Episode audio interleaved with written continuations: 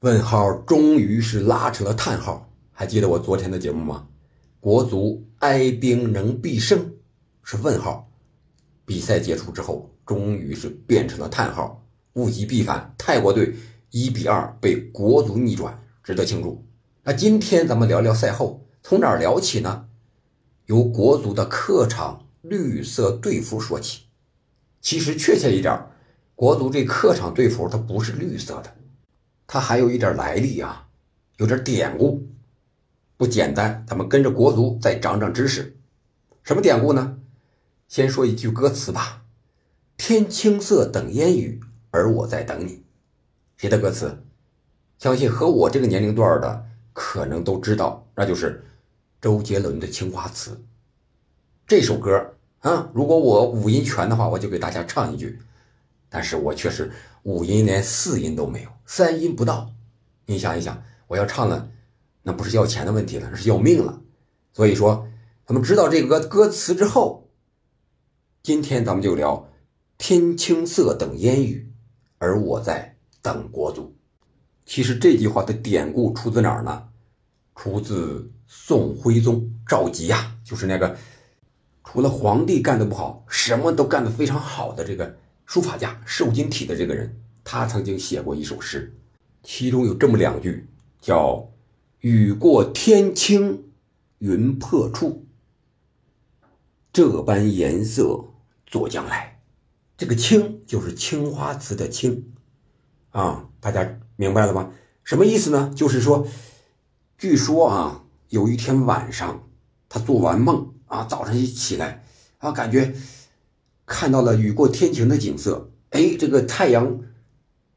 透过这个云雾之后，天破开一块这个颜色非常非常美丽，这个就是天青色，也叫汝窑蓝。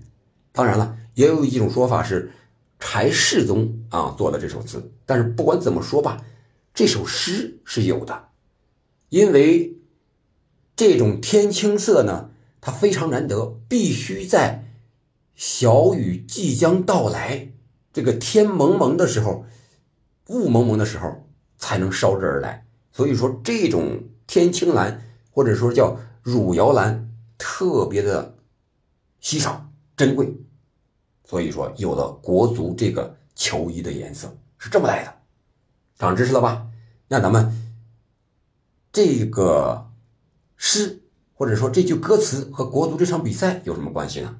关系可大了。首先穿的这个颜色是吧，就是天青色汝窑蓝，然后在比赛过程中，大雨来了，这就是最好的时间，是吧？那咱们从头说一说啊，这场比赛中国队的首发，可能很多朋友都看了，我也看了，还想直播了，结果这个二台的主播太多了，这个赛道已经占满，播不了啊，所以说我也只能是看了看，看了看，和我预想的应该差不多。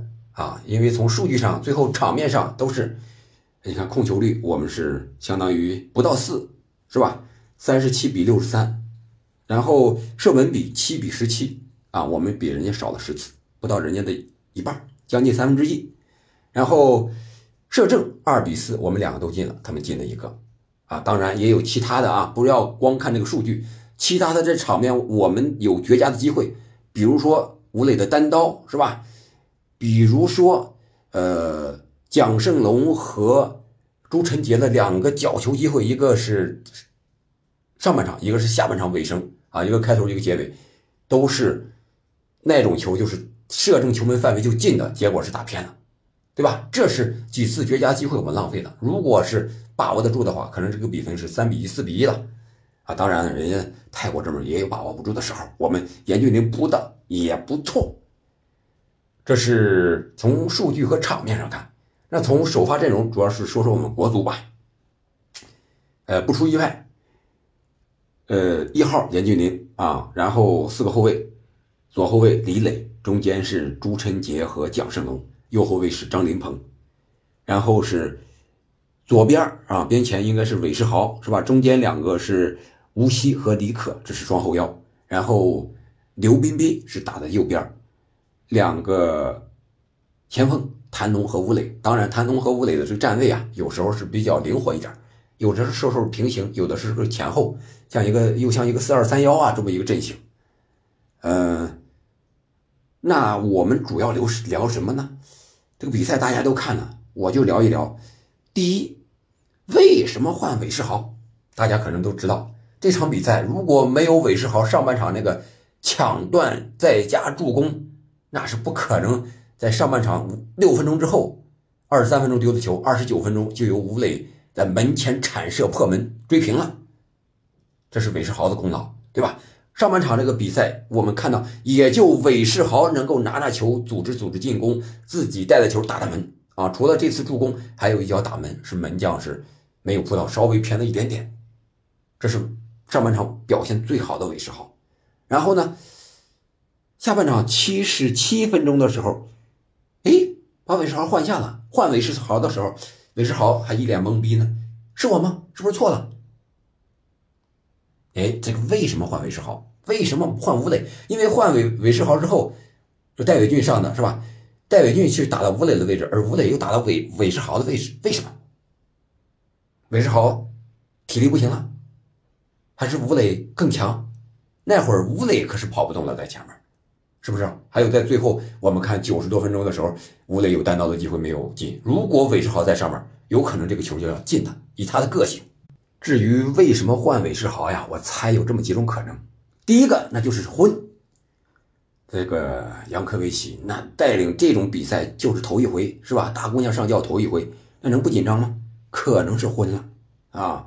这个时候，哎呀，也想不起来什么了，就就就就换个位置上差不多的吧。哎，就把韦世豪拿下来了。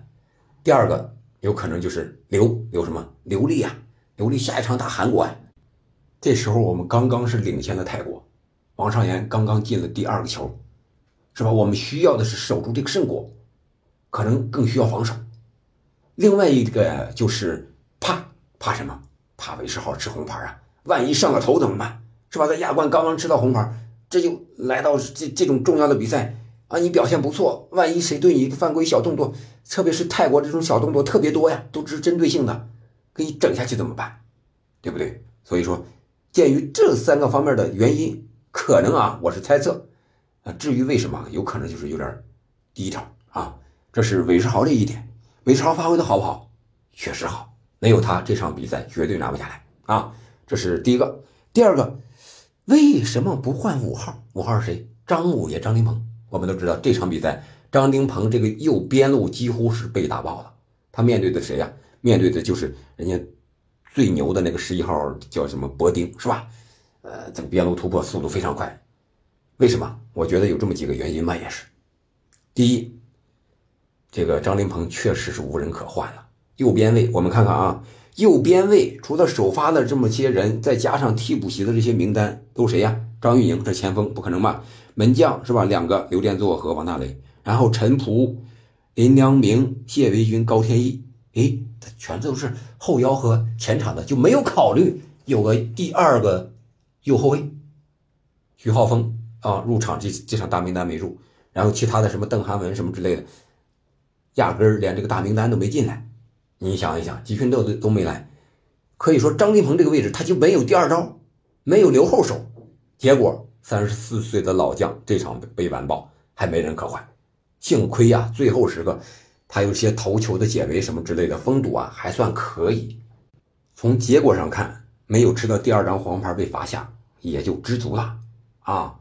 这是张林鹏这个点确实是无人可换。再一个，这个主裁判判罚的怎么样啊？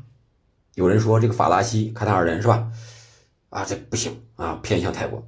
其实我觉得没有给红牌，没有给点球，那你就说不出来故意的偏向。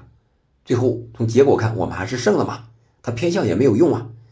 另外，你像这些个，呃，张林鹏的黄牌啊，还有王上元的黄牌，这些都是战术性的犯规，或者说鲁莽动作，给黄牌都没有任何问题。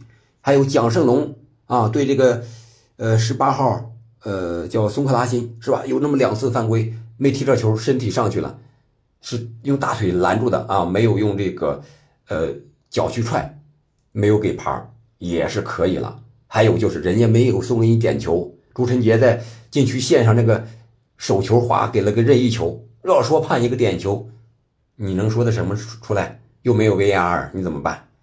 是不是？我我觉得这个可以啦，不要再去想其他的过多的了。无锡这个，呃，点球要点球判骗点啊，被裁判看出了出了个黄牌。哎，我觉得这个从慢动作来看，确实是接触不大。如果无锡不跳起来，那个腿就在那拖着，哎，这个点球估计要有了，因为无锡一跳，这个腿就没碰着，所以说肯定不会给点球。那你在禁区之内一倒地，还想要黄牌，要这个点球，那肯定是黄牌加摔嘛。